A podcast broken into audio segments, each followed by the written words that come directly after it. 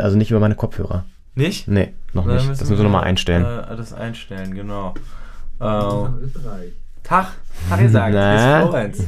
Grüß dich, grüß dich. Ihr kennt euch noch gar nicht so. Äh, Wir haben uns, glaube ich, nur bei deinem, wahrscheinlich beim Geburtstag Ja. oder so. Ja, irgendwo haben wir es mal gesehen, aber es ist lange her. Okay, äh, Da musst du auf. zack. Ja, jetzt genau. Besser? Perfekt. Ja, jetzt Gut. höre ich ihn hier. Super. Alles bla bla bla ist das. Was ihr euch immer alle einbildet, was ihr alles, was für ein Fußball wir in Deutschland spielen müssen. Der Wechsel hatte sich abgezeichnet und er bringt zwei frische Leute, den Routiniersichter Ginzel und Neuzugang Schneider. Tippelt schon an der Seitenlinie, greift sich nochmal in die lange Mähne. Die beiden als Doppelspitze, ja, das passt. Fünf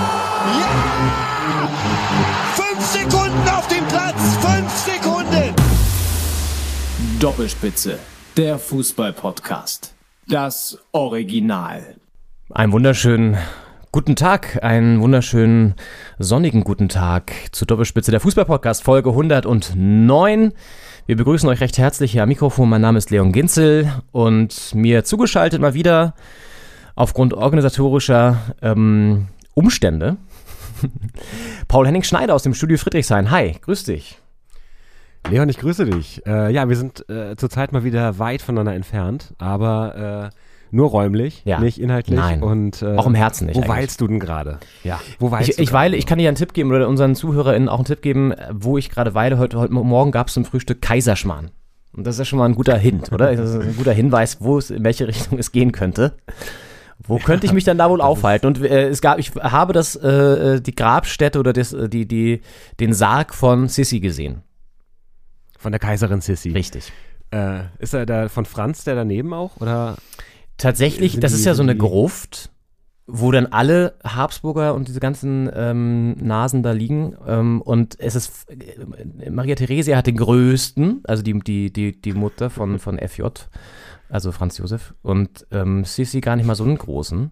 Ähm, aber den, wo am meisten auch so, so, so, ich sag mal, ähm, so Sachen so, so vorliegen. Da liegen ja Leute dann auch so Blumen nieder und so. Klar, ist natürlich der, sie ist natürlich die spannendste Person.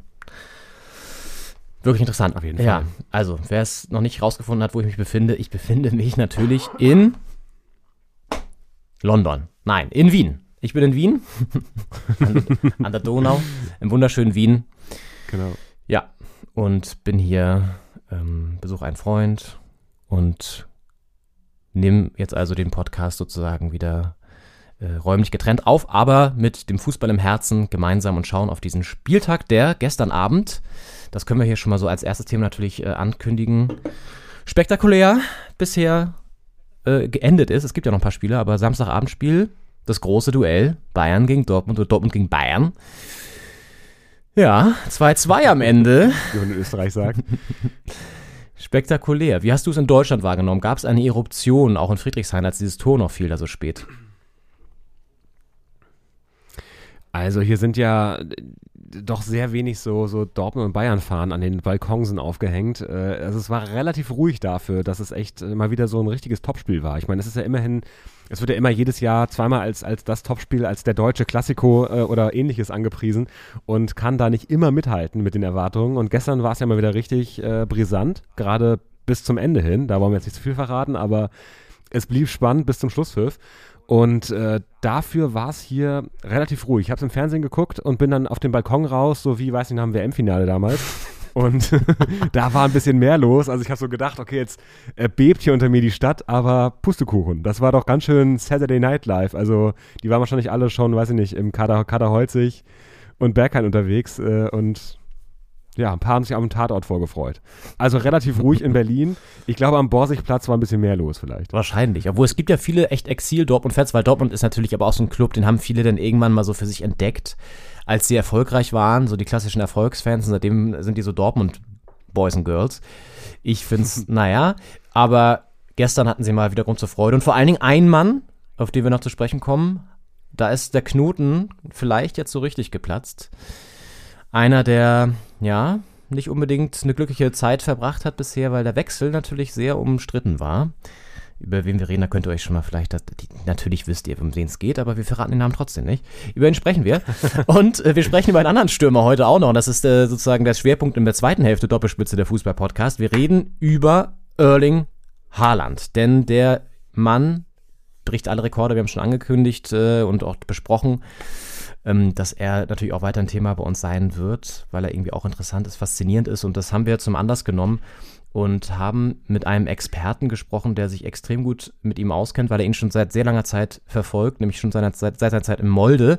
Es ist der Journalist Joachim Barzen und er berichtet für die norwegische Zeitung Verdensgang über Erling Haaland. Ist auch gerade in Manchester, da habe ich ihn erwischt fürs Interview und das hört ihr dann in der zweiten Hälfte und unter anderem verrät er, was Erling Haalands Lieblingsessen ist, das er sich aber nur einmal im Jahr gönnt was das ist und warum dieser junge Mann so erfolgreich ist. Auch alles rund um diesen Wechsel zu Manchester nochmal. Äh, was seine Erfolgsfaktoren sind und wer der wichtigste Mensch in seinem Leben bisher war, sportlich, das hört ihr dann in der zweiten Hälfte im Interview mit Joachim Barzen. Barzen. Henning, für die norwegisch unkundigen Menschen so wie mich, was heißt Verdensgang? Was heißt das übersetzt? Das ist der Gang der Welt. Äh, also keine kleine Überschrift für eine Zeitung, würde ich sagen. So, das ist äh, der Überblick. Nice. Über alles. Ja. ja. Ja. Nee, ist ein spannendes Interview, können wir schon mal so viel können wir sagen, haben wir gestern, vorgestern aufgezeichnet. Und da könnt ihr euch schon mal drauf freuen. Ansonsten, klar, sprechen wir über die Bundesliga. Und auch müssen wir natürlich, das fällt hier schon fast wieder hinten runter, aber es war natürlich auch eine turbulente Hertha-Woche mal wieder. Wir haben, wir haben kurzzeitig überlegt, eine Sonderfolge zu machen, haben es dann aber doch irgendwie gesagt, nee, komm, lass mal abwarten, was da noch so in Entwicklung drin ist. So viel hat sich dann gar nicht mehr entwickelt. Aber das war natürlich ein, eine knaller Meldung, die da über die Eilticker reinlief. Mitte der Woche war es. Kollege Lars Windhorst möchte seine Anteile veräußern und steigt sehr offenbar sehr sicher aus als Geldgeber bei der Hertha und möchte seine Anteile jetzt verschleudern. Immerhin fast 400 Millionen, ja. die er da reingepumpt hat. Die möchte er jetzt verkaufen für weitaus weniger wahrscheinlich. Henning, deine erste Reaktion, als du das gehört hast oder gelesen hast? Wir haben dann ja ein bisschen geschrieben auch. Ich habe mich erst gefragt, ob er auch die Doppelspitze-Anteile abgibt oder ob er die weiter halten wird, aber das ist noch offen. Äh, die Verhandlungen stehen aus. Nee, das war natürlich ähm, ja, eine, also eine Meldung, man wusste nicht, ist das jetzt ein Manöver, ist das Taktik, ist das äh, ernst, ist das der Untergang äh, des Berliner Fußballs? Ähm, zumindest in, weiß nicht, Charlottenburger Seite. Also, das war ein Paukenschlag und auch eine Nachricht, mit der man in der Krassheit nicht gerechnet hätte, auch, ich glaube, vereinsseitig. Es wurde so ein Statement noch äh, veröffentlicht, ein ziemlich langes. Ähm, eigentlich wollte man sich damit noch Zeit lassen, aber danach war man irgendwie zum Handeln gezwungen, nachdem äh, Windhorst da äh, Tacheles geredet hat und äh, also auch vereinsseitig. Man hat sich zwar irgendwie einmal getroffen, hat darüber geredet, aber äh, so richtig klar, dass das jetzt der nächste Schritt sein wird, war man sich auch in der Geschäfts Geschäftsstelle nicht. Ja, da komme ich ins, ins, Schlittern vor lauter Emotionen. Ja. Und äh, deswegen also überraschend äh, und, und krass. Wie ging es dir damit? Äh, du hast ja auf Reisen davon erfahren, oder? Nee, da war ich sogar noch in Berlin. Ah, okay, ja. Aber es war wirklich auch, also ich habe die, die Einmeldung kam dann rein und ich habe dann gleichzeitig redaktionell gearbeitet und deswegen hatte ich auch Zugriff auf so Nachrichtenagenturen und so und äh, die, die DPA hat es dann sofort ge, ge, geeilt und das ist schon außergewöhnlich auch, das machen sie nicht so häufig, solche Sachen zumindest. Also ich war wirklich erstaunt, dass es jetzt so eskaliert, ich hätte es nicht gedacht, ehrlich gesagt. Und irgendwie ist das schon auch krass. Also im Endeffekt, wenn man es ein bisschen neutraler und nüchterner betrachtet, heißt es ja nur, dass jetzt ein großer Anteilseigner seine Anteile verkauft, wenn man es mal so ganz nüchtern betrachtet. Ne? Das kann ja passieren so. Er hat ja nicht keine Stimmenhoheit oder so, sondern hat einfach nur die meisten Anteile finanziell. Das war ja, glaube ich, auch mal so ein bisschen das, das, das Problem, der Widerspruch an sich, an diesem ganzen Projekt, sag ich jetzt mal, Windhorst bei Hertha, dass er quasi die den Großteil der Anteile hält, aber nicht wirklich mitbestimmen darf oder mich, ja, aufgrund der 50 plus 1 Regel ja auch, was ja auch ganz gut ist, wie man jetzt merkt. Weil er einfach auch, das hat sich auch von Anfang an gezeigt, nicht wirklich die Härte im, im, Sinn hatte, sondern einfach irgendwie versuchen wollte, sein Kapital zu vermehren. Er ist halt ein Investor, das kann man ihm wahrscheinlich gar nicht übel nehmen. Aber als Hertha-Fan kann man ihm das insofern übel nehmen, als dass er den Verein echt schadet mit seinem Handeln und auch nach wie vor sehr windigen Methoden. Das war jetzt ja auch der große Anlass für diesen erneuten Eklat, diese komischen, ja, womöglichen Spitzel- und, und, und Schlammschlacht-Kampagnen, die er da in Auftrag gegeben hat gegen, Gegenbauer. Also alles super ominös und merkwürdig, so wie er generell halt ein ominöser Typ ist. So, das haben wir ja auch schon gesagt. Und das hat sich jetzt alles entladen. Ich glaube, Hertha ist auch ganz froh, dass man da jetzt einen Schlussstrich vielleicht ziehen kann. Es wird noch ein bisschen Hängepartie geben, weil sie müssen jetzt die Anteile irgendwie veräußern. Und es das heißt aber auch, der Kicker hat zum Beispiel gesagt, dass wohl schon länger ähm, Gespräche auch laufen mit anderen Investoren oder zumindest die Investorensuche da schon länger im Hintergrund läuft, weil wahrscheinlich irgendwie klar war, dass es nicht mehr funktioniert. Kai Bernstein spielt eine große Rolle, denke ich, der neue Präsident, der jetzt nicht der Riesenfan ist, aber eigentlich immer auch gesagt hat, mit Winters habe ich geredet, das war alles okay und so. Also es hat mich schon auch wirklich dann in dieser Vehemenz jetzt, in dieser, dieser drastischen, dramatischen Pointe schon überrascht, dass es jetzt kommt, aber vielleicht auch gar nicht so schlecht. Ist auch eine Chance, würde ich sagen. Ich denke auch, ich finde, was einen als Fan so ein bisschen ratlos zurücklässt und auch ähm, enttäuscht ist, dass man einfach nicht versteht auf beiden Seiten, was waren die Ziele, Erwartungen, was ist da jetzt enttäuscht worden. Also was hat sich Windhorst jemals davon versprochen, da Geld zu investieren? Und ähm, äh, ja, was hat er jetzt nicht bekommen quasi? Und ich finde, das ist alles sehr undurchsichtig und auch so in der Kommunikation jetzt, dass anscheinend ja auch die beiden Parteien, also Hertha BSC und, und die Tenor Holding, ähm, da auch nicht gut miteinander kommunizieren, sondern auch jetzt die Geschäftsstelle überrascht war von diesem Statement und da sind da Anschuldigungen im Raum mit, mit äh, weiß nicht, einer, einer Schmutzkampagne, die da irgendwie ähm, bezahlt worden sein soll von Lars Windhorst. Und statt das irgendwie aufzuklären oder zu entkräften oder dagegen zu argumentieren, zieht er sich sofort zurück. Das wirkt irgendwie wie ein Schuldeingeständnis. Auf der anderen Seite ähm, wirkt es halt auch so, ja, ich meine, wenn es eine Querele gibt mit Gegenbauer, gegen den ja diese Kampagne anscheinend äh, gerichtet gewesen sein soll, ähm, warum kriegt man das nicht geklärt? Oder was ist so das Ziel? Also es ist alles so ein bisschen fadenscheinig, so ein bisschen undurchsichtig, wie diese ganzen äh, Wirtschaftsbemühungen der Tenor Holding auch vorher schon. Also wir haben ja schon vorher gesagt, dass es irgendwie nicht ganz klar ist, wo kommt das Geld her, wo wird da der Wert geschöpft quasi. Ähm, oder ist das nur eine sehr groß aufgeblasene Blase, die gerade irgendwie noch nicht geplatzt ist? Und ähm, ja, genauso ist dieses Investment jetzt in den Verein einfach undurchsichtig. Ähm, also ein Erfolg war es jetzt nicht, weil er wird es wahrscheinlich, wenn er es verkauft kriegt, mit äh, starkem Minus verkauft kriegen nur. Und ähm, ich bin sehr gespannt, ob sich da jetzt ein, ein äh, Investor auftut. Ich meine, man hat ja in Chelsea auch so gehabt, dass Abramowitsch da aufgrund, äh, weiß nicht, des Ukraine-Kriegs ähm, relativ schnell auch das verkaufen musste oder wollte. Äh, da hat sich dann auch jemand gefunden, sehr spontan. Ähm, also es ist schon möglich wahrscheinlich. Es gibt so Investoren auf dem Markt, die da Interesse haben, aber Hertha ist jetzt trotz Blau-Weiß auch kein FC Chelsea natürlich. Mhm. Also ist irgendwie eine andere Hausnummer und auch ein anderer, weiß nicht, Wertindex oder so. Äh, aber es ist irgendwie, man ist als Fan, ist man so alleingelassen wieder. Man fühlt sich so im Stich gelassen von dieser, ja. von dieser kalten kapitalistischen Welt da draußen. Nee, aber ich meine letztendlich, ich glaube, also ich, ich könnte mir vorstellen, dass es einfach dann, wenn es alles jetzt so seinen Gang geht, eine, dass da verschiedene InvestorInnen einsteigen, könnte ich mir vorstellen, und diese Anteile dann sozusagen wieder nicht nur einer hält, sondern dann verschiedene Leute da einsteigen. Vielleicht könnte das eine Option sein. In der Tat wäre es auch eine Möglichkeit, dass die Fans vielleicht im großen Maßstab einsteigen. Das geht ja auch. Also, ne, ich meine, wenn man das irgendwie so, so ein bisschen Crowdfunding-mäßig startet oder so, kann das natürlich auch eine Option sein. Auf der anderen Seite muss man jetzt auch erstmal abwarten, wie das weitergeht. Also nach wie vor ist er ungeklärt. Also er hat jetzt, er kann ja nicht einfach sagen, ciao, weil er hat die, er hat die Anteile. Und bevor er sie nicht verkauft hat, ist er auch nicht raus aus dem Verein. Und es wirkt so ein bisschen ja. so, finde ich, aber das ist alles Spekulation, weil wir nicht wissen, wie die genauen Motivationen dahinter ist. Aber es wirkt so ein bisschen so, wie du schon gesagt hast, wie so ein Schuldeingeständnis, er will jetzt möglichst schnell da raus, weil er nicht irgendwie noch mehr Dreck da aufwühlen lassen möchte, so über ihn. Auf der anderen Seite ist halt auch die Frage irgendwie, also es wirkt so, als hätte er sich einfach verkalkuliert und möchte jetzt möglichst schnell da weg. So. Und das kann man aber ja auch kommunizieren. Jetzt das als Anlass zu nehmen, ist auch ein bisschen fadenscheinig, aber es, ich habe das Gefühl, es kommt ihm ganz gut sozusagen jetzt, äh, passt ihm ganz gut in den Kram, dass das jetzt so auftaucht, weil hat er einen konkreten Grund zu sagen, dass das Vertrauensverhältnis erschüttert ist und das alles ein bisschen dramatisch zu zeichnen und dann einfach Ciao zu sagen, anstatt das sozusagen irgendwie selber zu begründen oder so. Keine Ahnung, aber auch das sind Spekulationen. Ich kann mir, wie gesagt, auch vorstellen, dass Kai Bernstein ist, glaube ich, er hat irgendwann mal gesagt in einem Interview, bevor er Präsident geworden ist, dass er, er sollte irgendwie in so einer Fragerunde sagen, ob das Fluch oder Segen ist. Und man konnte jetzt nicht sagen, irgendwie, man musste sich für eine Sache entscheiden. Er hat gesagt, gut, dann ist jetzt gerade ein Segen, dass er da ist, Lars Windhorst, für uns, weil er halt Sachen ermöglicht mit seinem Geld. So. Also er hat das schon, glaube ich, auch realistisch und, und irgendwie positiv auch eingeschätzt in einer gewissen Art und Weise. Muss er vielleicht ja auch.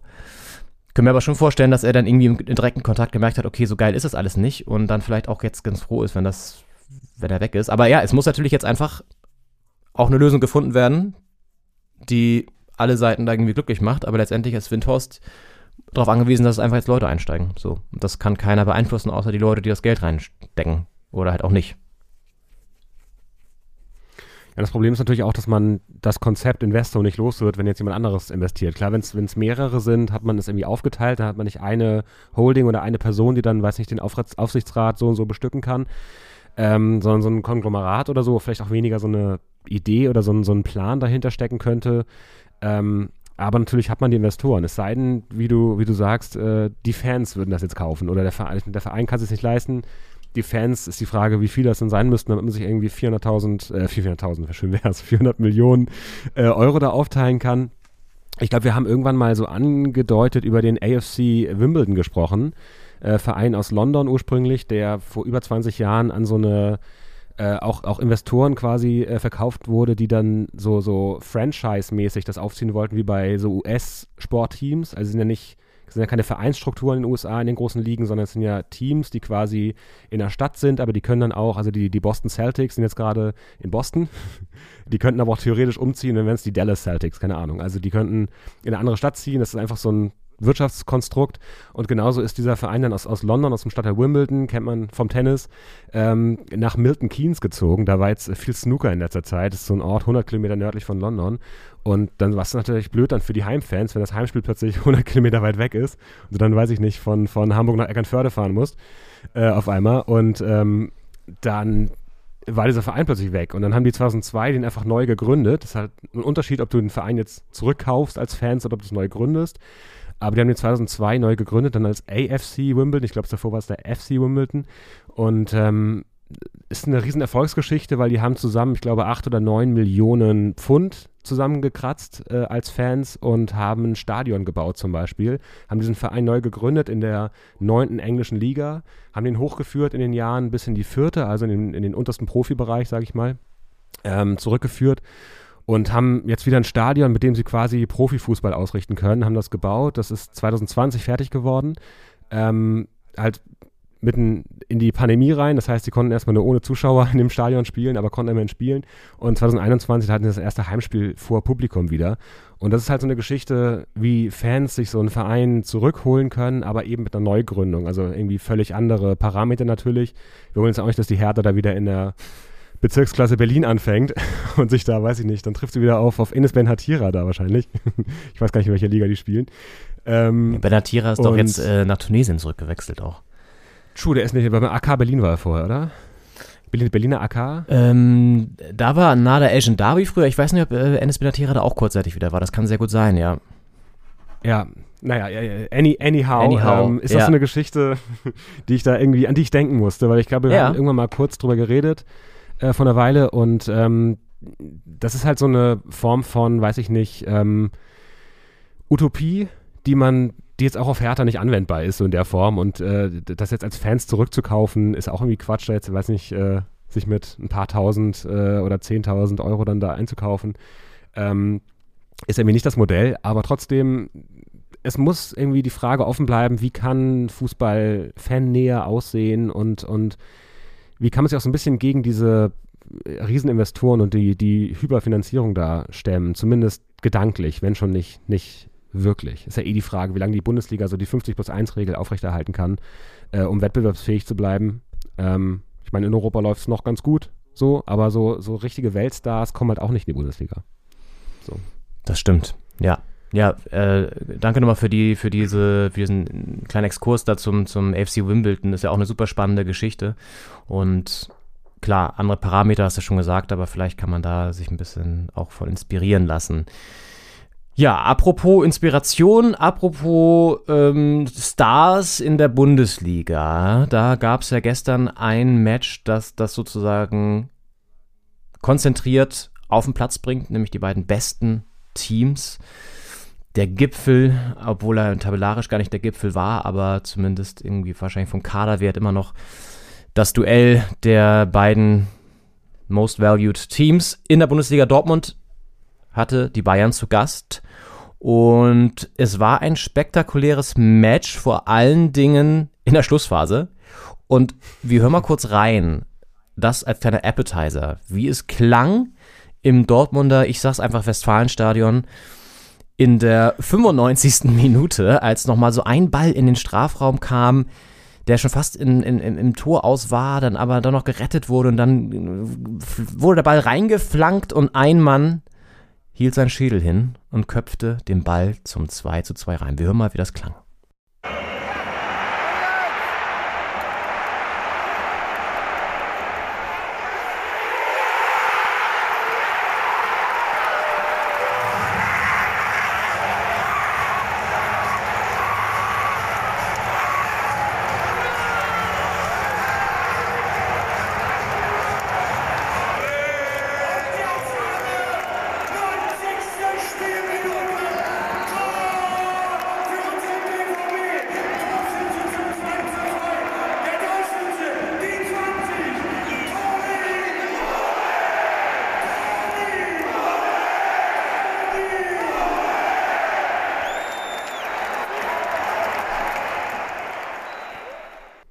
Ja, da war gute Laune. Da. Das ist übrigens äh, Aufnahmen, die sind relativ nah am Gästeblock entstanden und da, also die, die eine oder andere höhnische Geste da nach rechts rüber ist nicht ausgeblieben, sage ich mal. Und da war es sehr, sehr still plötzlich bei den Rot, Rot-Weißen. Absolut, ja. Der viel umjubelte Ausgleich da in der Nachspielzeit für Dortmund noch zum 2 zu 2 durch Toni Modest, der ja wirklich auch, ja, nicht die leichteste Anfangszeit. Jetzt hatte noch diesen etwas, ja, auch überraschenden Wechsel von Köln zu Dortmund, der ihn ja in Köln jetzt nicht gerade beliebt gemacht hat. Verständlicherweise. Und jetzt also dieser, dieses sehr, sehr wichtige Tor für Dortmund, auch wichtige Tor für die Bundesliga in irgendwie in einer gewissen Art und Weise, weil es irgendwie auch wieder so ein bisschen zeigt, dass es halt eben gerade nicht darauf hinausläuft, dass die Bayern so durchmarschieren, wie man es vielleicht gedacht hätte, weil übrigens auch zum Beispiel ein Sadio Mané nicht so zündet, wie man gedacht hätte, zumindest in der Bundesliga. Auch ein spannender Aspekt, glaube ich, den man bei Gelegenheit nochmal ein bisschen näher beleuchten könnte. Aber ja, ansonsten, vielleicht bleiben wir bei dem Spiel kurz. Die Bayern gehen schnell in Führung, führen 2-0 durch Goretzka und Sané. Korrigiere mich, wenn das falsch ist, aber ich glaube, so war es. Ne? Und dann steht es 2-0 und man denkt schon so, ach ja, gut, das wird hier wieder so ein, so ein Bayern-Sieg. Aber dann schafft es tatsächlich Dortmund noch mit Mukoko und mit Modest relativ spät das Spiel zu drehen. Mukoko in der 74., Modest in der 95. Dazwischendurch gab es auch Gelb-Rot für Kuman in der 90. Und Edin Terzic, der Dortmund-Trainer, der hatte irgendwie schon so ein Gefühl, der hat das schon so ein bisschen gespürt, dass zwei Leute, zwei Spieler da im Fokus stehen könnten. Zumindest hat er sich gewünscht. Wir hören mal kurz rein in die PK vor dem Spiel. Edin Terzic. Es gibt immer Jungs, die starten. Es gibt immer Jungs, die beenden. Aber viel wichtiger ist, dass das die beiden Jungs sein sollen, die entscheiden. Und wir werden da die, die für uns passende Lösung finden für morgen. Und ich weiß, ich wiederhole mich. Es gibt nichts Schöneres, als wenn beide morgen treffen. ja, da hat er, also er wurde halt gefragt, wer wird spielen? Die sind ja beide gut drauf und irgendwie beide äh, irgendwie gut drin da vorne im, im 16er. Und äh, da wollte er sich natürlich nicht in die Karten schauen lassen, hat eine ganz gute Antwort gefunden und äh, am Ende sogar recht behalten. Was will man mehr als Coach? Also, ich meine, Modest legt auf für, für Mukoko und äh, macht dann in der 95. da selbst das Ding. Äh, ja, perfekt antizipiert, würde ich sagen, an der Seitenlinie. und auch gut gemacht. Mokoko gestartet, äh, Modest später dazu. Er hat, und da kann man von unserer Seite ihm nur recht geben, auf die Doppelspitze gesetzt am Ende. Ja. Und äh, das hat dann am Ende den, den Punkt gegen München äh, gebracht. Ja, die, die Doppelspitze ist halt ein Erfolgsmodell. Und das wissen wir schon seit langem, seit 109 Folgen, 108 Folgen, 109 Folgen. Und Jetzt hat es Edin Terzic auch erkannt. Nee, aber es ist natürlich irgendwie witzig, wenn man sowas immer so ein bisschen prophezeit. Und klar, als Trainer freut man sich natürlich, wenn das irgendwie aufgeht. Also, ja, und am witzigsten fand ich eigentlich auch wieder so der Blick dann auf die Tribüne zu den Bayern-Offiziellen. Und ein Mann, als da richtig, der, der, das waren die alten, da war er wieder, der alte, der alte Olli. Das, das, das hat man ja selten gesehen, so emotional. Olli Kahn hat sich richtig geärgert über diesen späten Ausgleich. Was richtig ausgerastet. Da waren schon Uli Hoeneß-Vibes und eben die alten äh, Olli Kahn beißt jemanden in den, in, in, in, in, in den Hals-Vibes, der auch gerne mal gegen, gegen Dortmund rausgelassen hat. Äh, ja, richtig krass. Ja, wirklich. Da waren die, die späten 90er, frühen 2000er, waren da wieder zu Gast im Fernseher. Da hat er fast ins Geländer gebissen. vor, lauter, Ja, ja. vor lauter Wut auf seinen Sitzplatz. Und äh, wirklich, da war, glaube ich, irgendwie auch jeder froh, rechts und links, dass er das da am, am Metallgestänge auslässt und nicht an den Personen, so wie früher manchmal am Gegenspieler.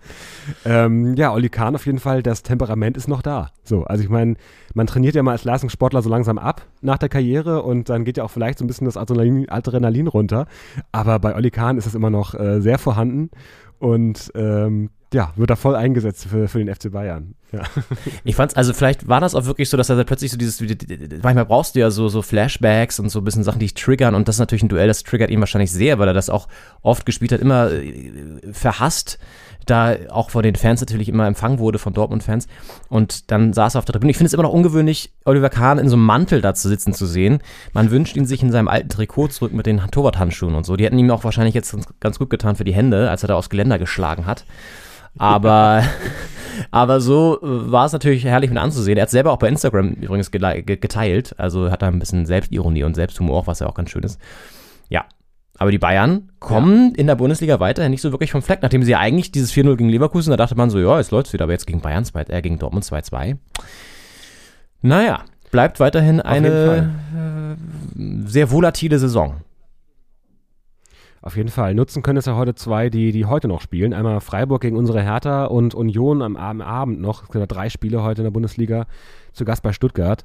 Muss man äh, jetzt abwarten. Wir sind äh, der gläserne Podcast. Äh, wir zeichnen hier um kurz vor 14 Uhr auf. Also es ist noch alle drei Bundesligaspiele liegen vor uns. Ähm, dementsprechend können wir da, weil wir auch nicht Edin Terzic sind, der das jetzt so voraussagen kann, einfach so, wissen wir nicht genau, was da passiert. Aber theoretisch, ich meine, Frei, Freiburg wird es sehr schwer haben gegen die Hertha, aber zumindest Union Berlin kann Kapital aus dem Topspiel-Patzer der Bayern schlagen noch. Super. Ansonsten, wie hast du den Spieltag erlebt? Ich, ähm, ich fand Leverkusen-Schalke, das ist so ein Spiel, das früher ging es da um die Champions League. Heute ist es irgendwie Aufsteiger gegen, gegen strauchelnden Riesen. Äh, also die Zeiten haben sich geändert. Äh, 4-0 für Bayer mit äh, neuem Coach, Xabi Alonso. Äh, ungewohntes Bild an der Seitenlinie. Er wurde in der PK wurde gefragt, ob er nicht auch äh, mitspielen würde noch. Also die Karriere, das Karriereende ist nicht so lange her. Das hat er aber irgendwie weggelächelt. Und was mir aufgefallen ist, ich habe ein bisschen reingeguckt, er hat sich ähm, Arangues die ganze Zeit genommen und ihm so, also auf Spanisch, äh, war natürlich äh, naheliegend. Ähm, das scheint so sein Sprachrohr zur Mannschaft zu sein. Das fand ich ganz interessant. Den hat er mehrmals nach den Toren so an die Seitenlinie geholt und gesagt, hier, äh, irgendwas auf Spanisch, was ich nicht von den Lippen ablesen konnte.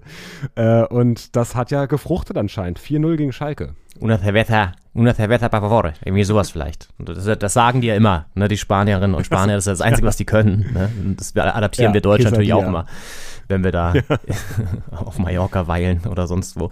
Ähm, ja, cool. Also, das ist ja natürlich ein Traumdebüt für einen Trainer. Wenn du 4-0 gewinnst, auch wenn es gegen Schalke ging, trotzdem musst du erstmal gegen Schalke auch gewinnen, sind gar nicht so schlecht in der Saison, teilweise zumindest.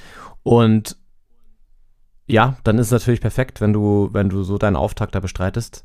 Zumal sie ja auch unter der Woche in der Champions League, das war ja der Grund, warum, oder der, einer der Aus, der, der letzte Grund für das Aus von Girardo Seoane bei Leverkusen. Wir hatten es auch so ein bisschen angeteasert schon in der letzten Ausgabe, dass da die Trennung im Raum steht und so ist es jetzt gekommen. Und Xabi Alonso ist, ja, ist schwierig einzuordnen als Trainer, ob der jetzt wirklich so, so ein Erfolgsprodukt da kreieren kann und irgendwie so erfolgreich ist wie als Spieler.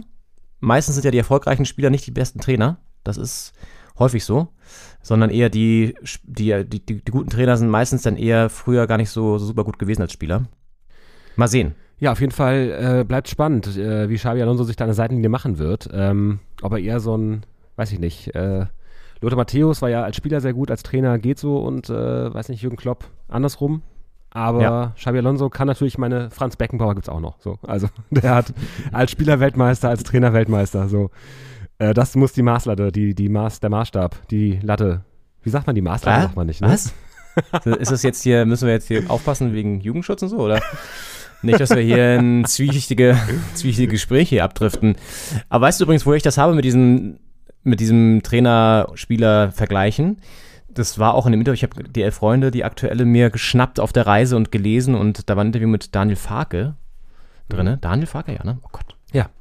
Ja. Ähm, Daniel Farkey, wie ich ihn eigentlich nenne, aber er ist ja Deutscher. Er kommt ja aus, äh, aus der Nähe da irgendwie auch und so. Und es war ein super spannendes Interview. Ich glaube, der ist total interessant, der Typ. Also sehr bodenständig auch und hat nämlich auch, das war auch Teil des Interviews, irgendwie auch was anderes gemacht als Trainer sein und hat irgendwie auch selber so gearbeitet. Meint, das spielt, glaube ich, auch eine große Rolle, hat er gesagt, so in der, wie du auch mit Spielern umgehst, wenn du selber mal was anderes gemacht hast und irgendwie auch so, so aus einem anderen Background kommst.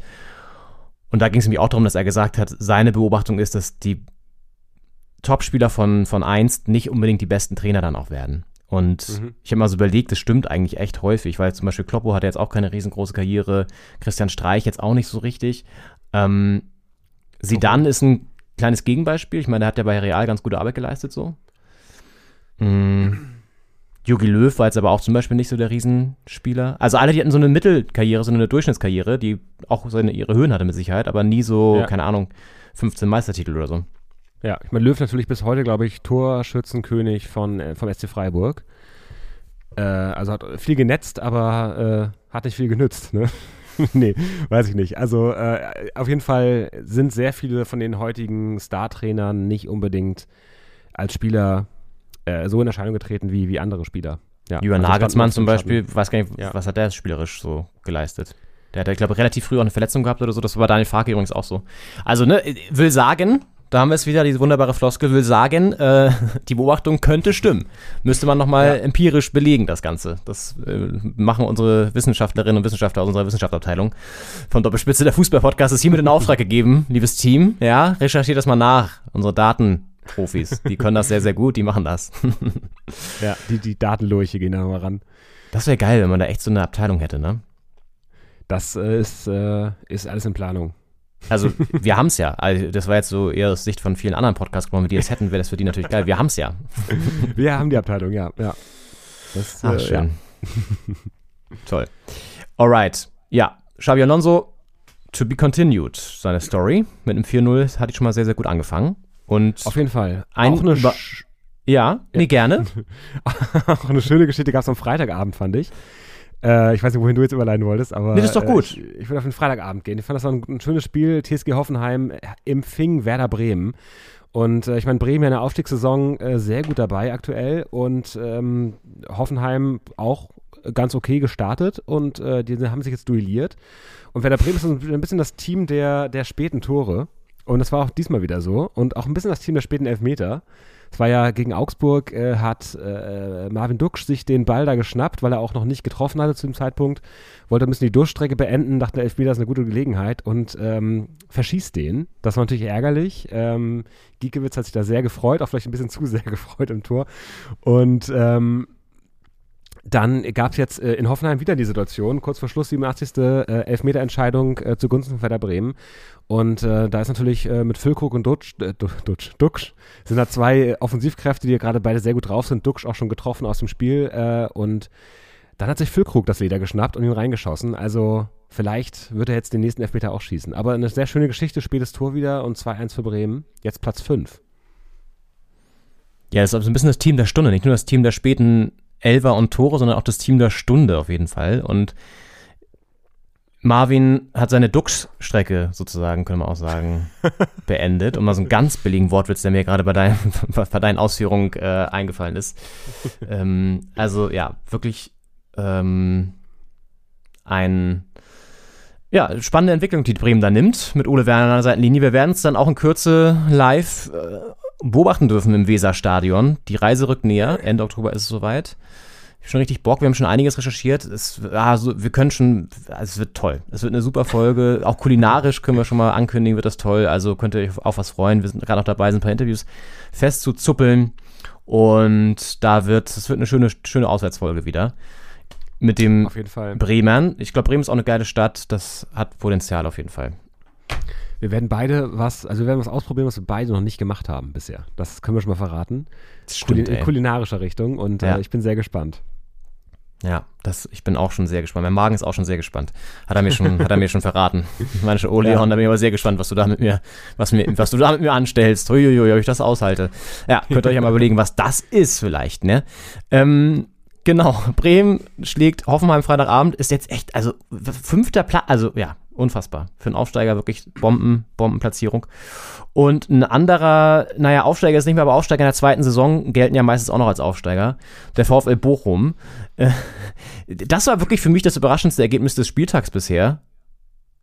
schlägt ja. Eintracht Frankfurt plötzlich einfach mal so mit 3-0. Ich meine, es waren drei späte Tore und so. Frankfurt vielleicht auch ein bisschen platt von der, vom Europaspiel unter der Woche gegen Tottenham war es, glaube ich, ne? Wo sie 0-0 da immerhin gespielt genau. haben. Ja. Ähm, so, und dann kamen drei Spiele Tore da. Das kann natürlich immer so auch so eine Fitnessgeschichte sein oder so eine Powergeschichte, aber trotzdem, ich meine, Bochum, hatten die überhaupt schon bis dahin einen Sieg oder so? Oder war das jetzt der erste Saisonsieg?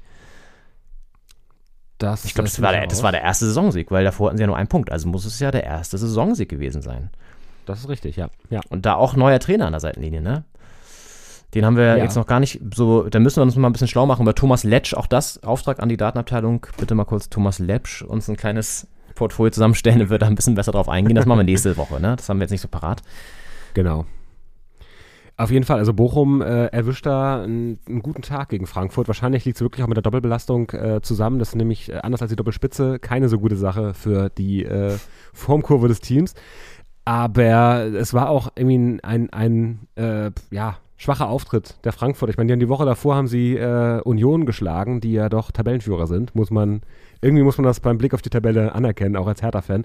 Und ähm, verlieren Noch. dann gegen noch, ja, verlieren äh, dann gegen äh, Bochum. Ja, Hertha kann heute alles tun, dass Union nicht Tabellenführer ja. bleibt mit einer eigenen Niederlage. Naja, das Aus ist das Problem. Kraft. Ja, ja, ja. Naja, ja. ähm, und jetzt äh, äh, schlägt, also verlieren sie gegen Bochum, da auch ziemlich deutlich 3-0, auch wenn die Tore spät fallen.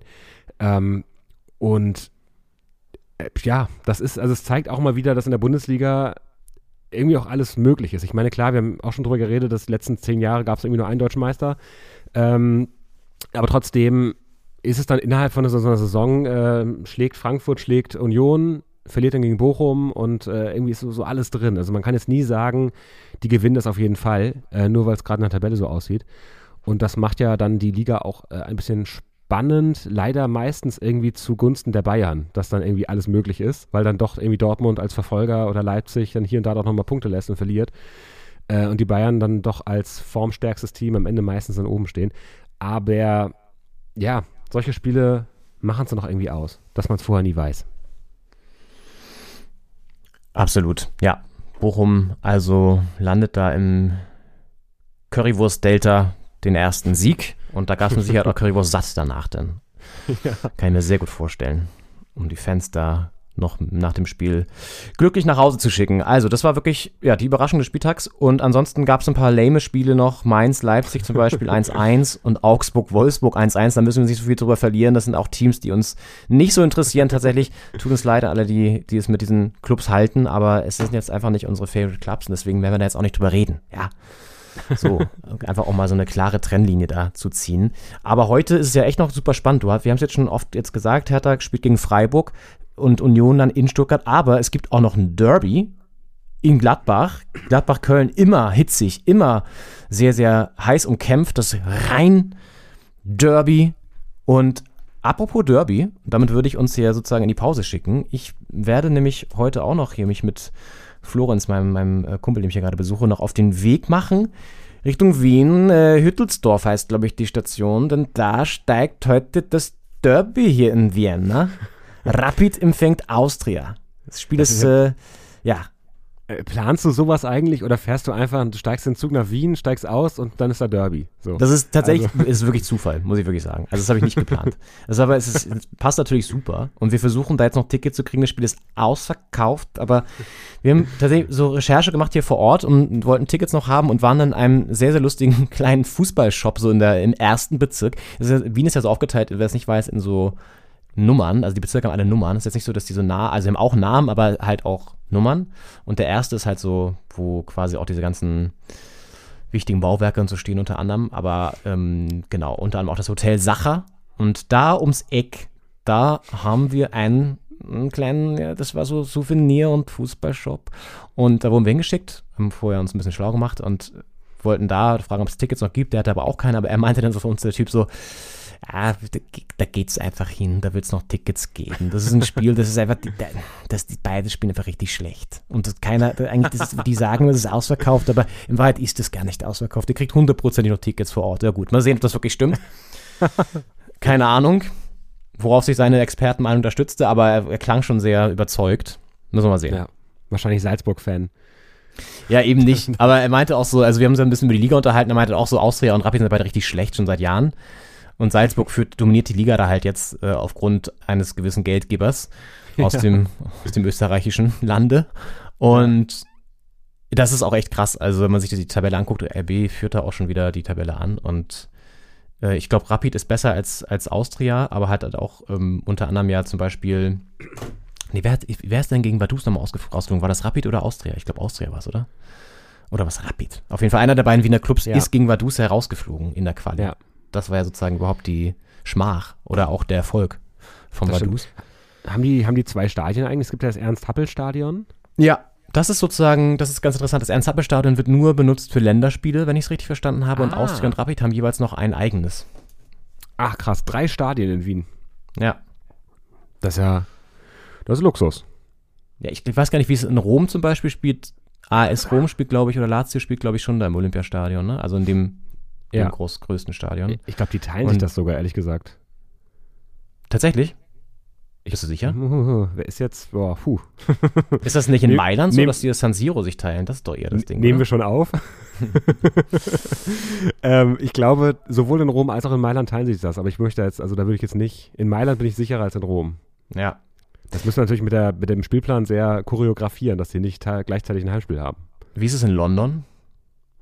Die haben, glaube ich, ja das, das, da ist aber doch das Wembley doch auch. Stimmt, Wembley ist auch äh, für Länderspiele ja. Und dann haben die ja Stamford Bridge, Chelsea und, äh, und, und, und Arsenal, die haben ja alle ihr eigenes Etihad Stadium. Es gibt doch dieses Millennium, gibt es da auch noch oder so. Oder ist das, ist das das alte Wembley? Ach, ich weiß, das ist, ja. Weiß nicht, das. Tottenham, Fulham, aber die haben ja auch, London hat ja, weiß ich nicht, zwölf Premier League Clubs. Ja, ja, klar. Ja. ja. ja, das ist schon, das, ja, interessant. Auf jeden Fall, genau, Wiener Derby heute und mal sehen, ob wir reinkommen. Wir fahren erstmal dahin, das ist auch nicht weit, das ist irgendwie äh, ja, mit, mit der, mit der, mit der U-Bahn sind es irgendwie so 15 Minuten. Wien ist ja doch ein bisschen kompakter als Berlin. Das ist eigentlich ganz geil. Ja. Und dann schauen wir mal.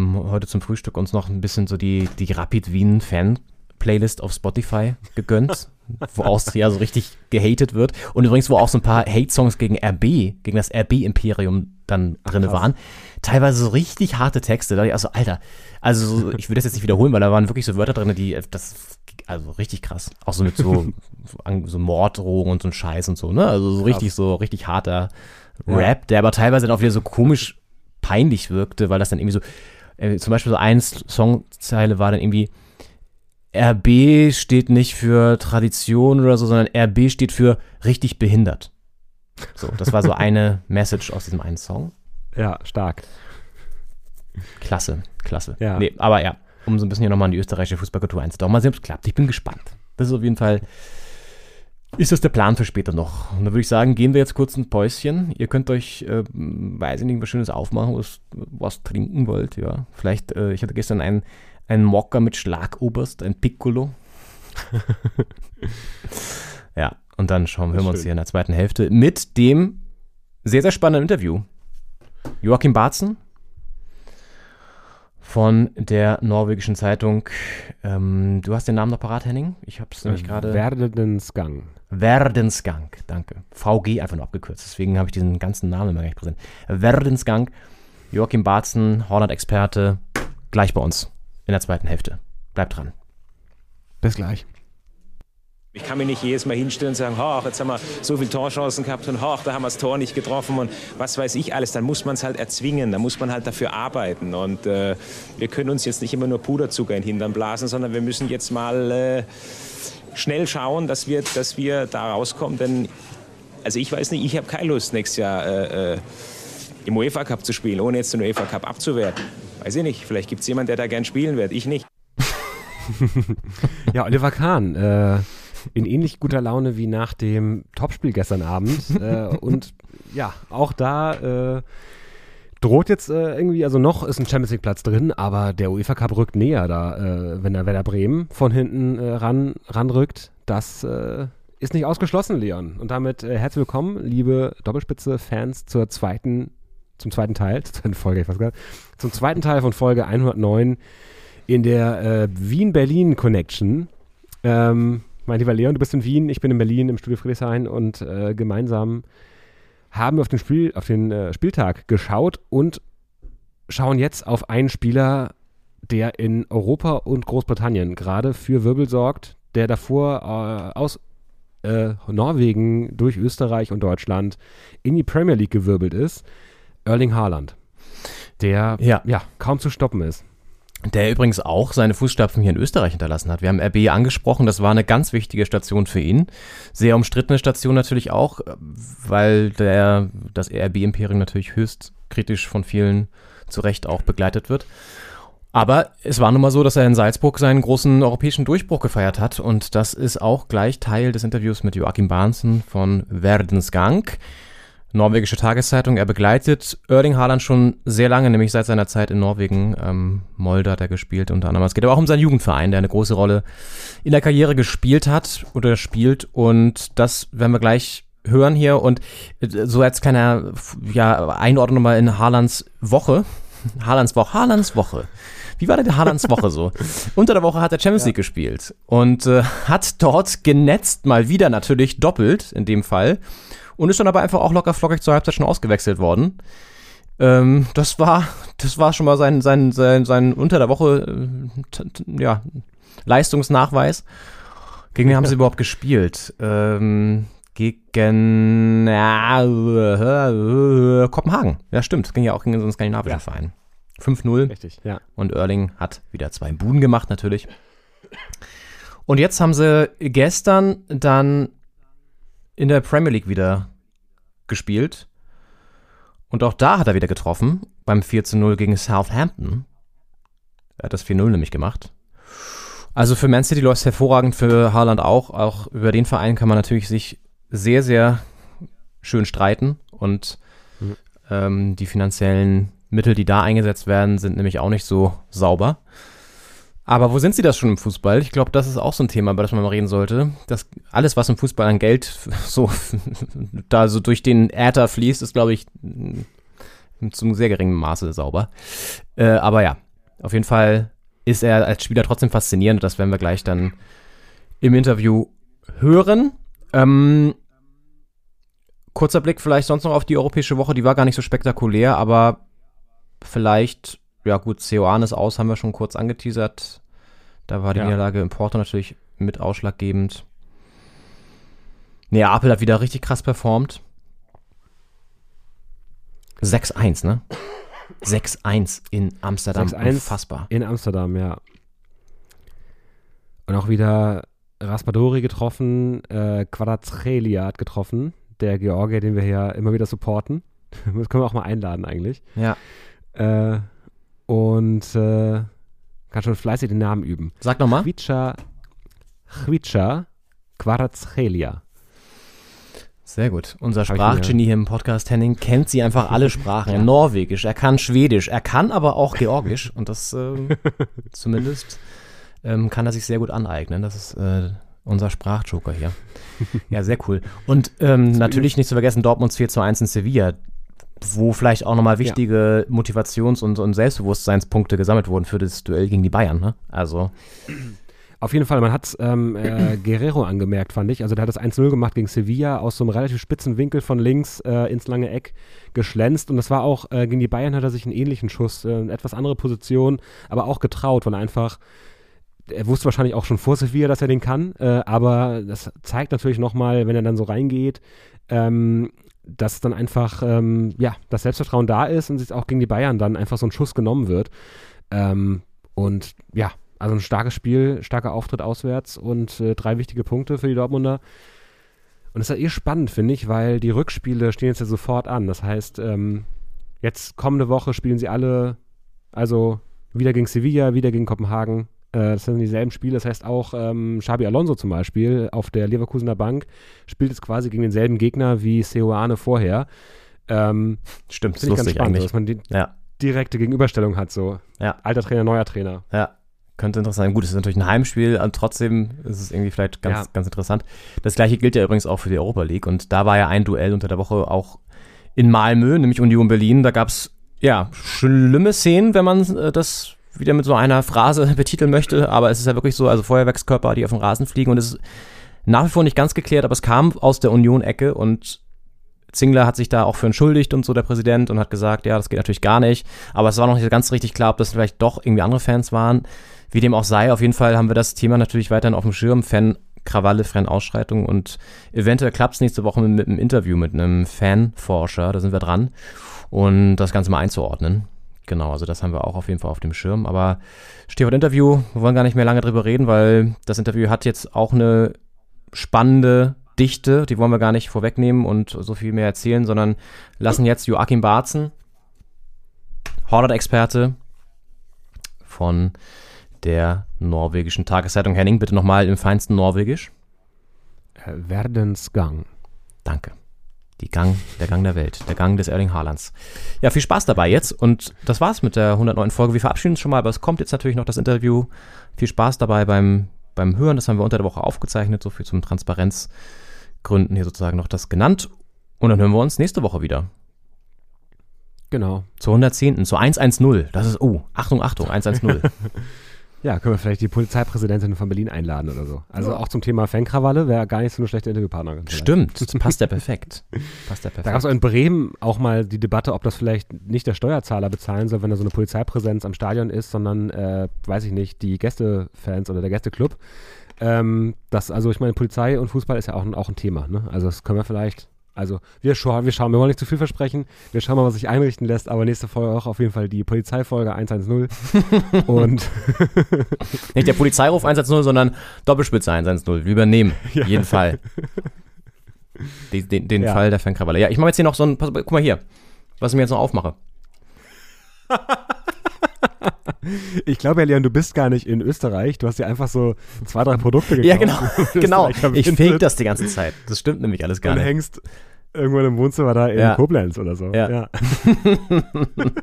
nee, aber das ist, das ist ein sehr süßes Geschenk von Florenz hier als Gastgeschenk. Äh, tatsächlich eine Dose, ihr seht es natürlich nicht, deswegen beschreibe ich es euch, eine Dose Almdudler. Und wir hören mal, wie das klingt, wenn man die hier aufmacht. Ich, machst du es auch mal, dass du bei so Dosen immer so draufklopfst, obwohl das eigentlich gar nichts bringt, wahrscheinlich. Hundertprozentig, ja. Warte, und? Ah.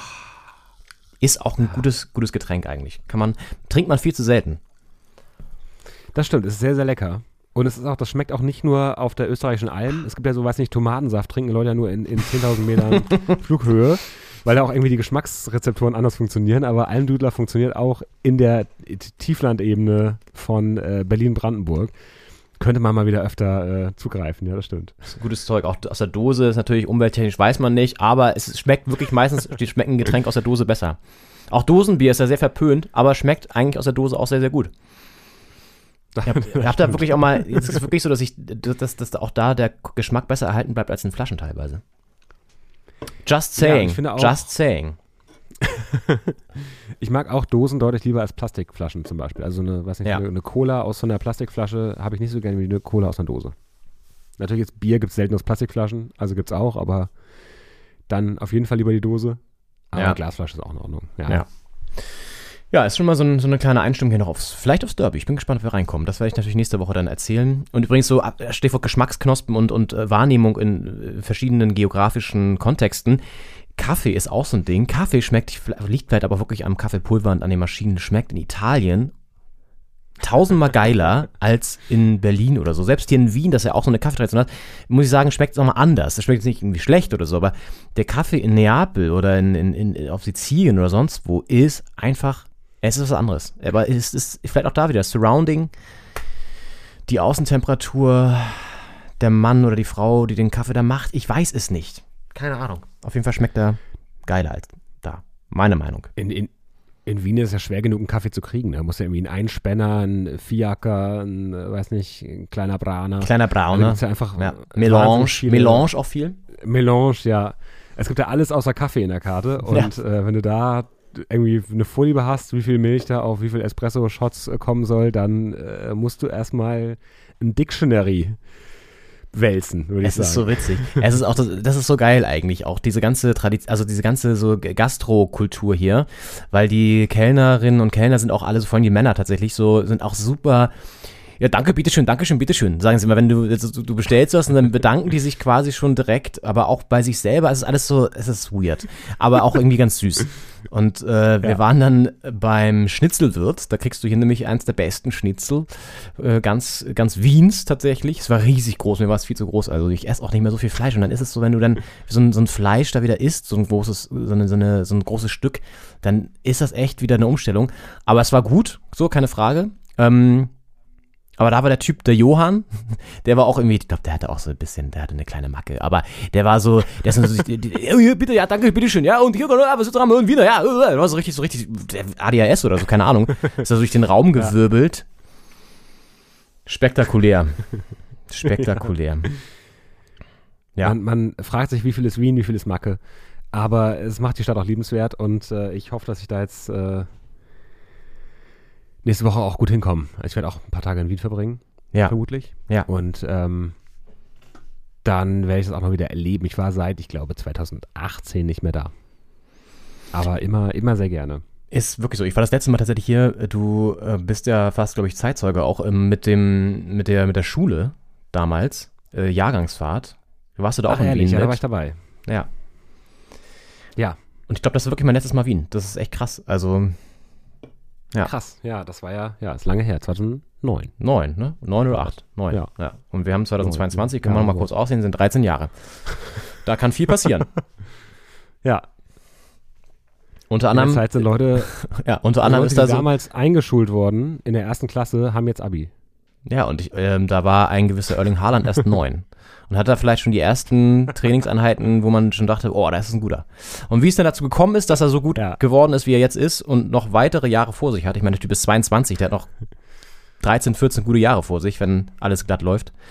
Und was sein größter Feind ist, damit das, äh, was ihm dann in die Quere kommen könnte. All das jetzt im Interview. Wir haben jetzt genug erzählt. Lass uns Ja. Joachim Barzen zu Wort kommen. Und viel Spaß damit. Wir hören uns nächste Woche. Macht's gut. Bis dann. Ciao. Ciao. Yeah, my name is uh, Joachim Bartsen. I'm a Norwegian journalist uh, that has been uh, covering Erling Haaland for many years, and especially since his breakthrough in Austria uh, in 2019. So yeah, it's been uh, quite uh, quite a journey from from there to where he is now. Do you remember the first moment you watched a game with him or um, watched him in a training or so? Yeah, he is uh, from Bryne, as everybody knows, and I actually grew up uh, just uh, uh, 30 minutes from there. So uh, I remember people talking about uh, Alfie Haaland's son when he was coming up in the youth system in in Bryne, and, and then he was a a small striker. He was skinny, not uh, as uh, big and strong as he is now. So uh, he didn't get too much attention, but uh, uh, people who saw him play in the uh, youth uh, games, uh, they knew that he was good, but uh, nobody could imagine that he will be as good as he is now. Do you remember the first moment you thought, uh, wow, this boy has some talent. He's pretty good and he maybe will have big career?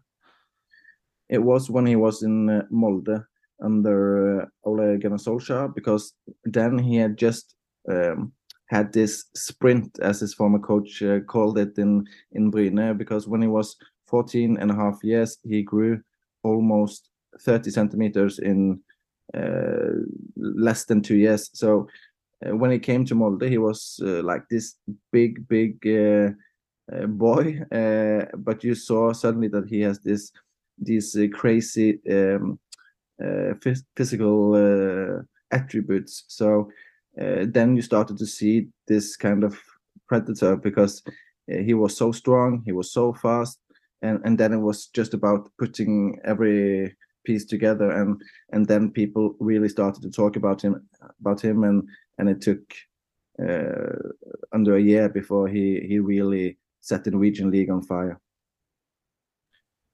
Do you think like his coach or his trainer at this time was also uh, important for this step? Um, beside this this uh, body um, thing, um, was it also like uh, important for him to have a a good coach or so? And who was it? I would say the most important person in uh, Erling's career has been his uh, coach in Bryne when he was a child, because uh, this guy Alf Ingve Berntsen, he knew that he had to take care of Erling, and he told me that he would never push Erling into training because uh, he was so passionate that you just had to stop him. You had to uh, try to regulate how much uh, he trained because uh, he could get injuries, you know, and especially when he grew so uh, fast. So uh, at a point when he was 14, 15, 16 years old, he only um, was doing 30% of the team training sessions because they had to make sure that he didn't get injured. So it was all about training with quality, um, training when he could, and and uh, just try to make sure that it wasn't too much. That's very interesting. Like because they want to protect him because he has so much passion and to, to, uh, is on fire, uh, or so yeah, to speak. He, he, had so much passion that he would uh, uh like to train every day uh, for hours, but they knew that if he does that, he will get injured because that's a kind of a a trap that young talents can can fall into. They they they want to train and and the coaches are eager for them to train and then suddenly it just gets too much you know and and the body can't handle it so i think uh, this coach alfing Bounson, he was a genius because uh, as a player for Erling, he was lucky that he had this guy uh, managing his development uh, in the way he did. So uh, he he knew that uh, of course, everybody is talking about you have to train, you have to train, you have to train. But with Erling, that wasn't a problem. So he wanted to do that, but you just had to regulate it in this period where he was growing so fast. What kind of character, like um, in his in his mind, uh, was he? When you, you was telling that he was like very passionate, he wanted to train, he wanted to train. So um, obviously very focused guy. But uh, how would you describe him in, in a character way? Because we nowadays think, okay, he's very cool. He has like it's kind of a cool facade in, in, a way. Was it also like this in in that time in his youth career?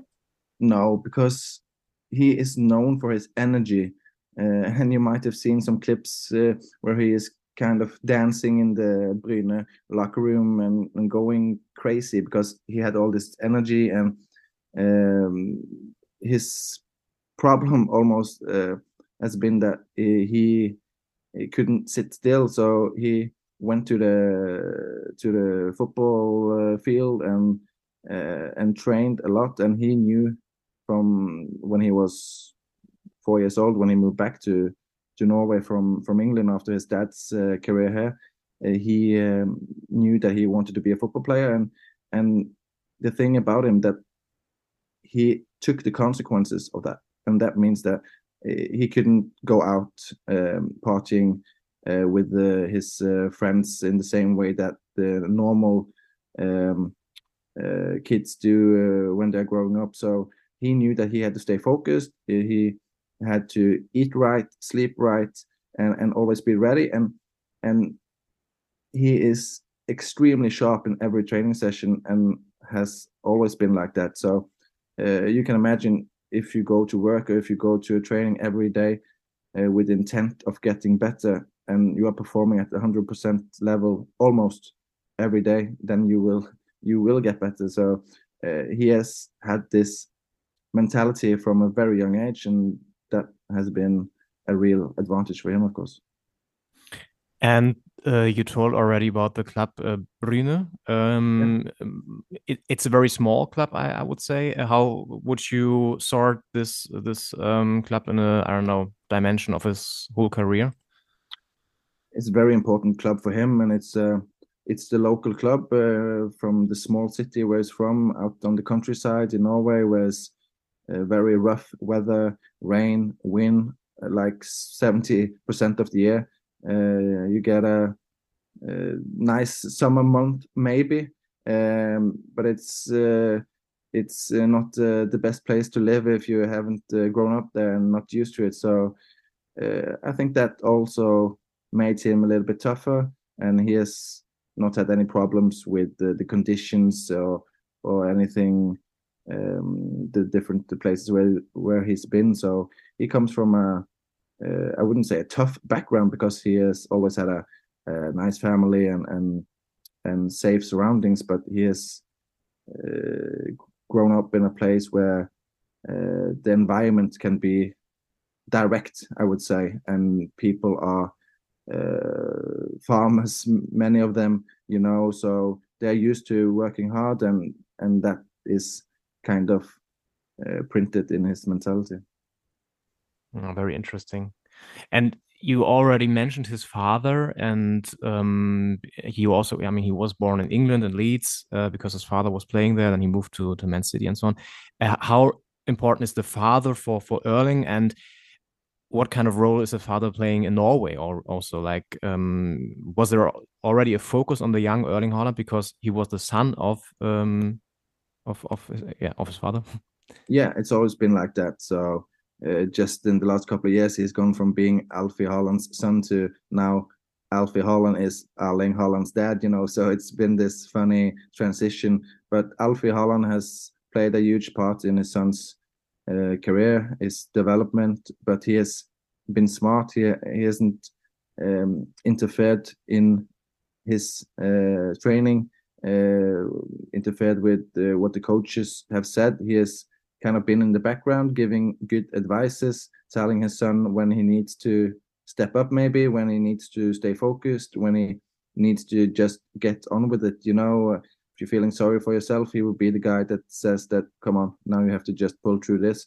So uh, it seems like he has done the perfect job in that sense. Uh, and he is still uh, the closest person to Erling. And now he is uh, working as an agent, you can say, but he is uh, more of a, a, manager for Erling that uh, are just making sure that uh, Erling has the best possible um, surroundings. His father was um, midfielder, like playing in the in the midfield. Erling now is a striker. Um, is that also I know sometimes it's like then your father is uh, like um, in the defense or midfield you also go in the defense. Uh, how would uh, how is it that um, Erling is now striker? Erling has always had this um, uh, huge desire to score goals. So for him, he always wanted to be a striker, and uh, he has his speed from maybe his dad and his mom as well. That was a sprinter in her uh, youth so he has very good genes. Uh, his former coach said that he had the perfect genes, uh, couldn't have wished for anything more. And uh, his brother are as tall as Erling is now, so they knew that he was going to grow. So they didn't um, have any concerns about his physical attributes when he was a small kid. So uh, instead, he was working on his runs that you see now, how to be clever in the box. Because when he was small, he couldn't use his uh, his body as he can now, so he had to be smart. And then suddenly, when he got his uh, uh, enormous physique as well, then he kind of had the whole package suddenly. But uh, uh, he has some uh, attributes from his mom, some from his dad, and then of course he has worked himself for the rest. Yeah, his body and his genes are like I think very important uh, to, for for his strength nowadays. Maybe we can talk about that a bit later. Um, to follow his career, then he was in Molde, um, and then the step to to Austria to Salzburg. Um, do you know how the contact um, was uh, like when Salzburg uh, and Red Bull was um, had him on their mind? Was there like a special game or so, or was it like a process? It was a process, but Erling went on trial uh, to different clubs just to get to know them. Uh, I know Everton uh, in the English Premier League uh, wanted him. Um, Bayer Leverkusen, uh, Hoffenheim has been mentioned earlier. Um, Juventus. Uh, so he had different options, but Red Bull Salzburg had a history with uh, some Norwegian players before that went well, and um, the whole project is very professional. I've been there uh, a lot for myself, following Erling and and seeing up close how uh, everything is in place, uh, and it's a great environment for young uh, footballers to develop in. And of course, I know in Germany the Red Bull system is uh, a hot topic, but uh, for Erling it was a, a perfect step from from Molde. How did he develop there? Um, because I mean, it's yeah, the first um, first club where he played also international, like in, in, in Europe games. Not because I think Molde was in the youth league, but not in the in the top level for for like uh, Europa League and so on. Um, yeah, how did he uh, develop there? He had a tough first uh, uh, six months in uh, in Salzburg. Uh, I remember sitting down with him and Alfie for a long interview in January 2019. It was because he signed um, the summer before, but then he spent half half of a year in Norway, finishing the season with Molde. Then he went to Austria, uh, and then he was uh, struggling a little bit with an injury that he picked up in Molde. So he was kind of starting from scratch um, with his physique again. And so he had to build that up. And I remember he was so tired. Uh, he, he came maybe 30 minutes late to the appointment because he had uh, just uh, stayed in the locker room.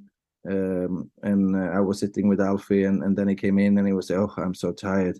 Uh, it's uh, it's so tough right now, you know. And and then um, he was explaining that uh, he, he felt the level was was much higher, the intensity was much higher in, in Salzburg than in Molde. Um, but he was, uh, of course, looking to to play as much as possible as soon as possible. But he didn't uh, play uh, anything almost for the rest of that season.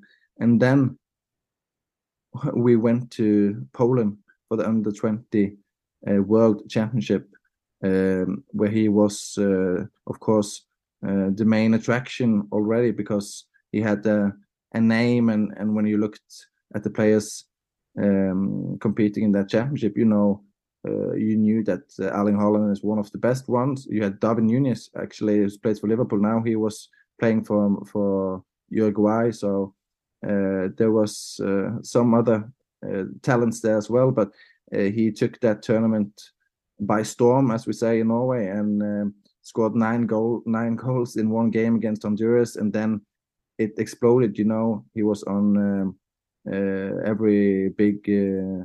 Uh, news outlet uh, around Europe uh, or around the world. Almost this guy scoring nine goals in one game, um, and this was in in May, June of 2019.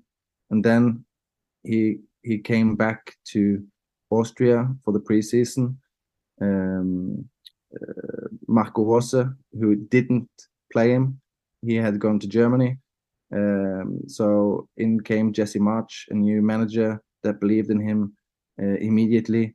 And I remember talking to Erling during the preseason, uh, and he was just saying, "This is going to be my season." He, uh, he was so focused, so determined, uh, and then he just started scoring goals in the friendly games, uh, started scoring a lot of goals in the in the league games, and then of course I will never forget it. I was the only Norwegian journalist uh, uh, present at uh, the first Champions League game he played for Red Bull Salzburg against Genk, um, because we have Norwegian players all around Europe, of course, playing. So we uh, the, the journalists can't be everywhere you know but uh, for some good reason i, I uh, was there and uh, he scored a goal after one minute and he was going crazy he was running screaming. You you could see in his eyes how much it meant to him. And then of course he went on to score a hat trick and it all went ballistic uh, and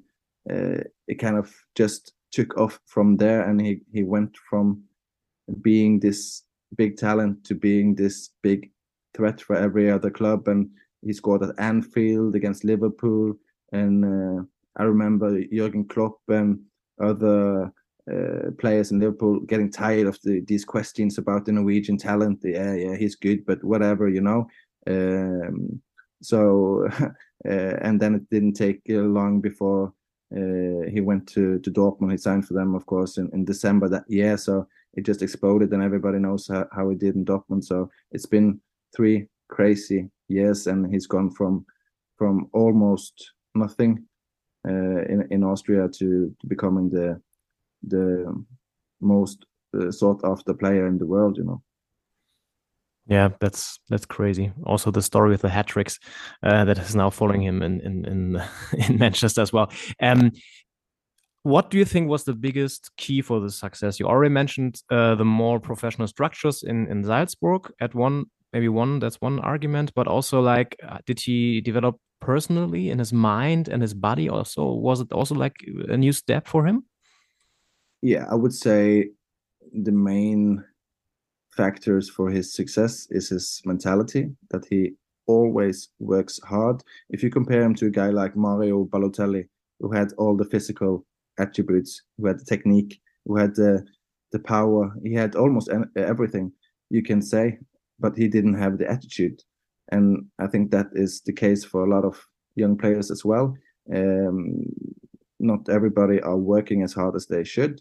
Not everybody is as focused and determined as they should, and not everybody uh, wants to take the consequences of their dreams. You know, you can dream of becoming the best player in the world, but then you have to make some sacrifices.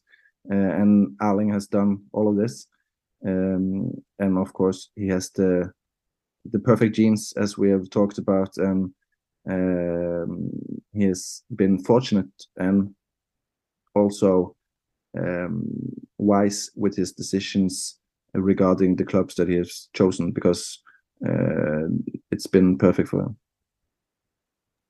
Yeah, you mentioned the, the clubs he had chosen. Um, was it always clear that he wants uh, to go to the Premier League because uh, of the story of his father? Was it like always the plan?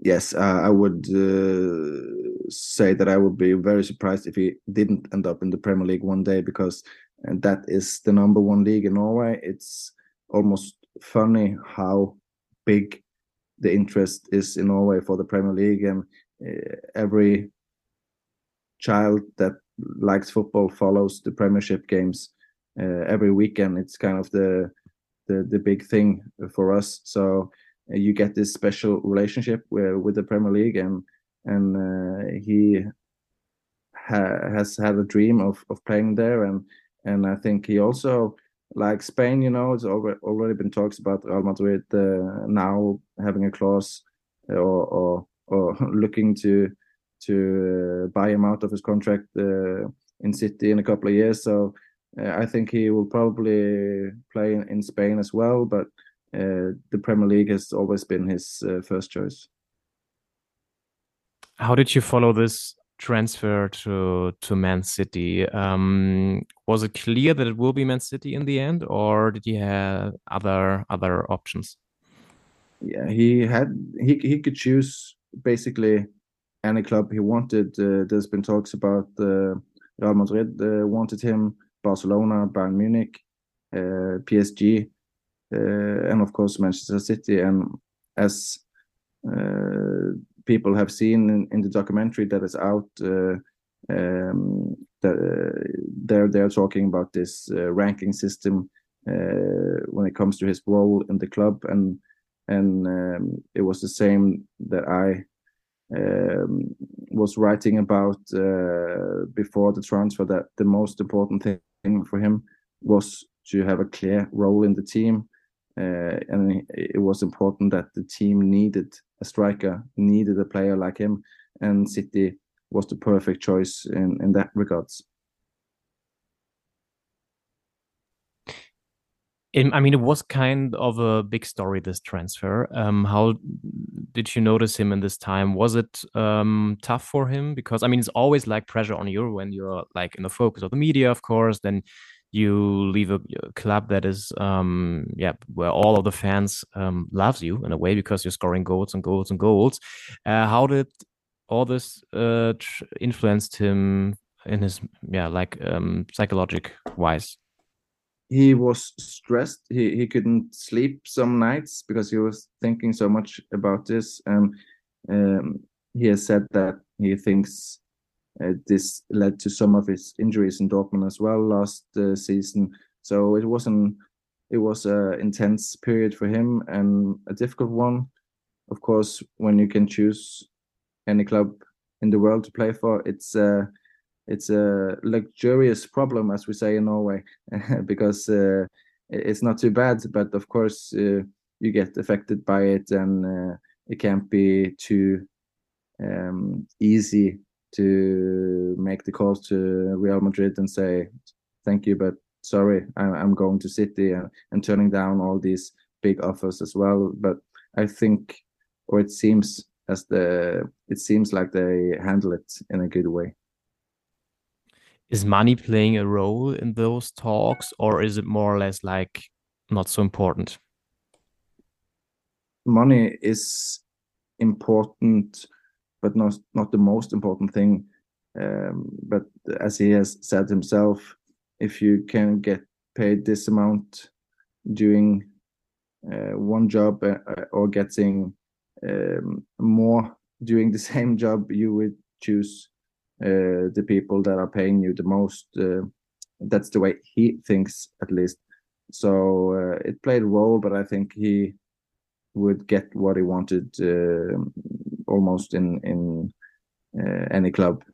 so especially when it comes to these big ones that we are talking about. So uh, it wasn't a deci- decisive thing. It was just one of the things they were considering, and uh, I think the system uh, and and the way he saw himself playing in Manchester City, getting a lot of opportunities, that was the most important thing. And maybe also the history with his father in a way, because father was also playing for Man City.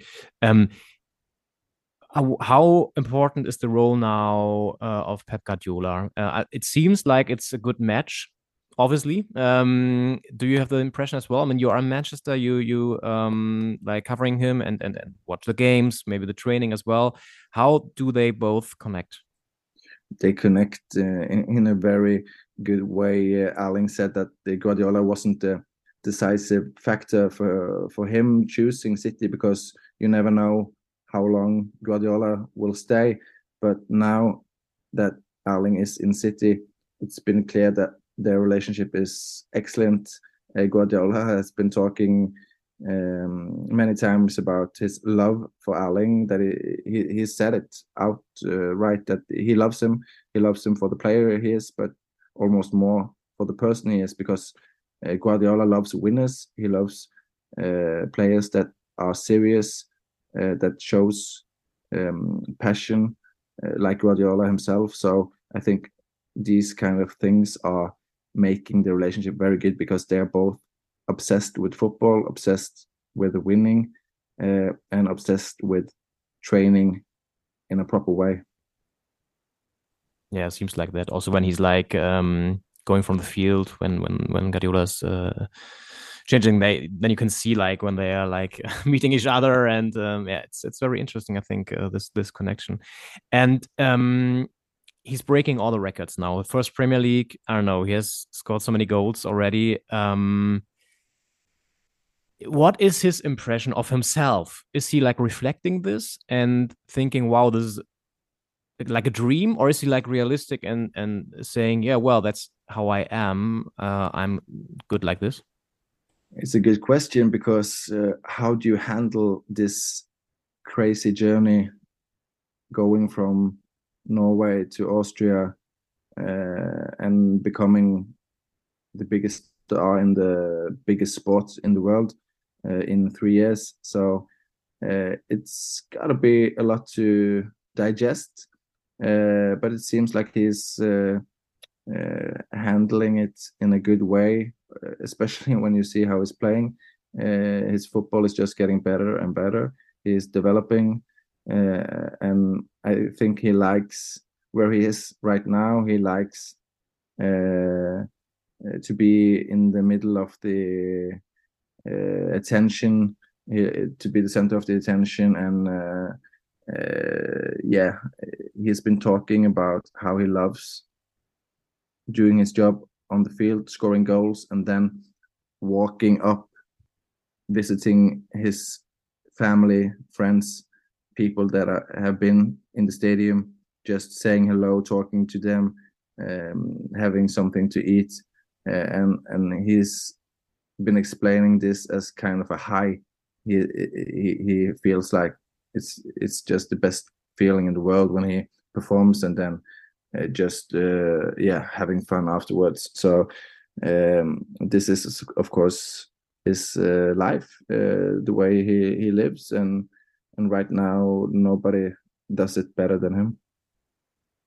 How do you notice him and and and um, following him um, outside of the of the pitch? Um like and how yeah how is he behaving there when he's going out to restaurants and so on? Is he like cool and and and uh, very relaxed or is he also strict to himself in a private dimension like what he's eating what he's drinking and so on? How do you what is your impression he's very strict when it comes to his uh, diet uh, uh he has said himself that he he loves uh, a, a kebab pizza. Uh, it's uh, I don't know if you have it in Germany, but I wouldn't say it's a big thing in Norway either. But he he likes it, and it's you know it's the the pizza with the ke kebab meat and a lot of dressing all over the pizza, and and and that's his favorite food. But he never eats it almost maybe once a year or something because he he looks after his body.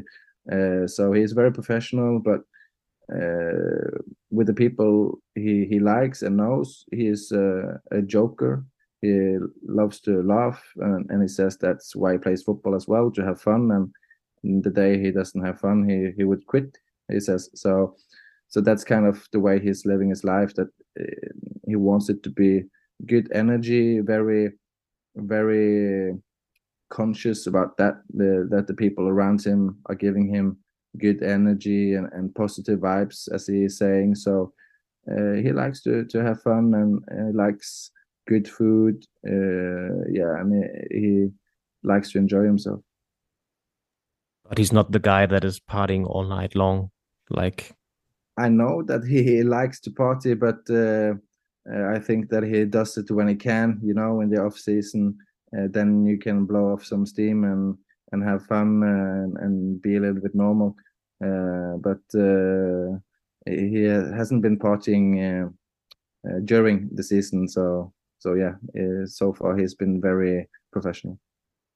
Sometimes you get the impression that he's also kind of arrogant when you see some videos, also like interviews in, in Dortmund, his Dortmund time.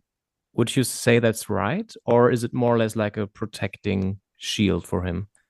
I think he puts up a protecting shield uh, when he's facing the media uh, and when he is uh, yeah in in this environment where he can um, get questions that are tough maybe and and so on. So he are kind of protecting himself it's my impression and of course it's possible to uh, see it as arrogance but uh, yeah that's kind of um, different from person to person, I guess, and and the people who knows him uh, well and and are close to him uh, speaks of him as the same guy as he was when he was in Bryne. So they feel he hasn't changed uh, as a person. Of course, you change when you experience all all these things, but he is down to earth and uh, a humble guy. They say. Interesting. How is it in the team? Like, what what are his closest teammates? Do you know that? In in City, uh, Joao Cancelo is uh, being named as the most uh, funny guy by Erling, so they are joking. And of course, you saw his connection with Jack Grealish already uh, during the the preseason tour in in the United States. Uh, they were kind of uh, uh, building a, a bromance from the beginning, and he's just being himself, and and the other players are, are saying that he is very grounded, very humble, and uh, very uh, nice to everybody, to the staff members and and the, the younger players as well in the academy. So uh, he's made a great impression uh, so far in, in Manchester City. How do the people in Norway follow this dream carrier? Um, is he like the top star already in, in every media and, and also when the in, in, yeah for the young people as well? Definitely, uh, young children are now walking around with the number nine Holland on their backs and, and City shirts. Uh, uh, the the national uh, team are playing for sold out crowds uh, now regularly. That hasn't always been um, the case. Uh, he is by far the biggest athlete we have in Norway. Uh, people are already saying that he is the best player of all time uh, in Norwegian football, and it's hard to disagree. Uh, so, is it crazy that he is only 22 years old and it's maybe 15 years left of his career? So, it's just starting. So, it will be very, very interesting to see how it goes uh, in, the, in the coming years. Yeah, exactly. And also, the like, is it a boom for that? Also, young Norwegian boys and girls watch him and thinking, well, I will also start a, a football career, or how would you describe this effect? Yeah, I don't have any numbers on uh, on this, but I can only imagine that uh, the recruitment uh, to football that is already big in Norway before are just getting bigger. So he has made a a big, big impression, and of course, people in Norway are very proud that he is from Norway, and and uh, the the young people also, I think, can uh, see a little bit. Uh, they can see themselves in him a little bit, maybe because he's so young. Uh, he is he is in touch with the young generation.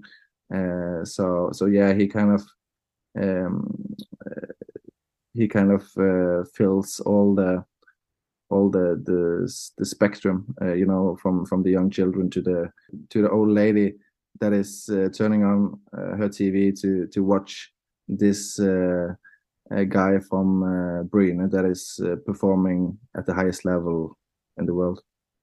Just one short question uh, to the end: What can stop him? Because you already said like he's 22 years old, he's breaking all the records.